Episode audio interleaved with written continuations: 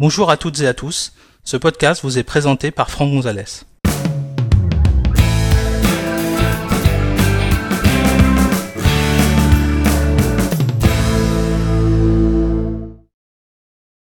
Le but de cet épisode est de vous montrer comment activer le mode Single App ou application unique dans macOS.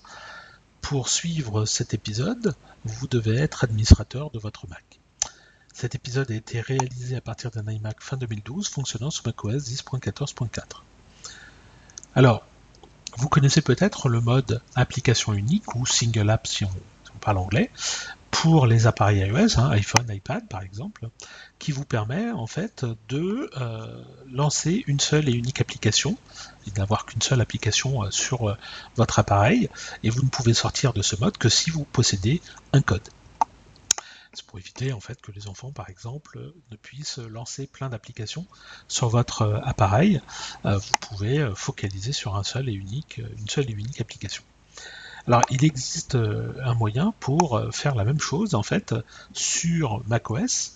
Alors, euh, d'aucuns me diront, bah oui, mais de toute façon, sur macOS, si on est dans une application, il y a toujours le moyen de masquer les autres applications pour effectivement rester focalisé sur une seule et unique, ce qui n'est pas faux, sauf que la fonction que je vais vous montrer vous permet de le faire de façon automatique.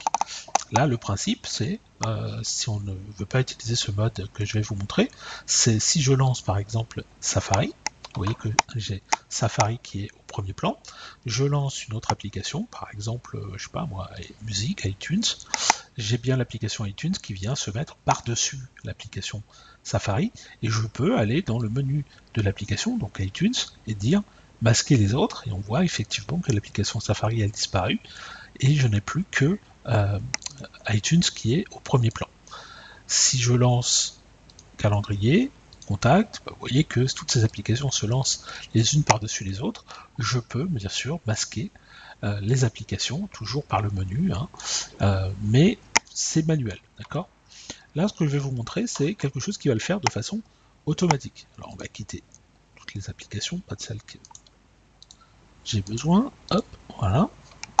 Et donc, ça va être une commande, comme souvent d'ailleurs, une commande sudo, euh, enfin defaults, pardon, euh, write, et euh, le nom de la pref qui nous intéresse, donc là en l'occurrence com.apple.doc. Le single app, c'est un booléen, et c'est passé à vrai.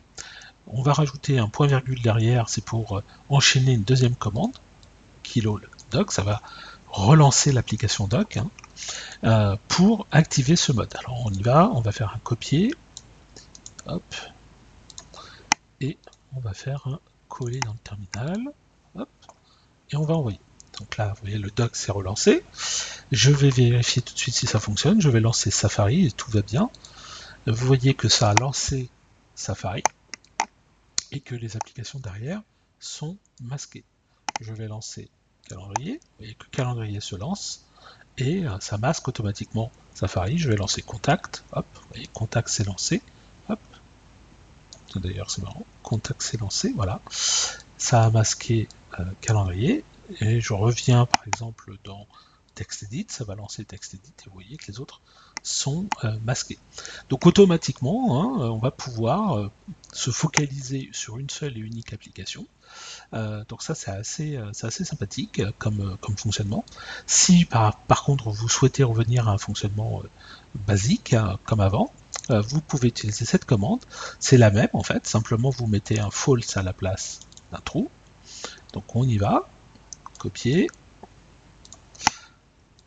un petit coup de terminal, coller, ça relance le doc comme d'habitude et on va vérifier. Je lance une application, et Hop, ça a l'air d'être bon.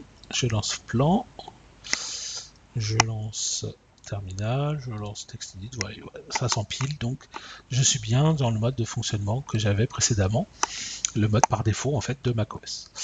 Voilà, j'espère que vous avez trouvé ce podcast utile.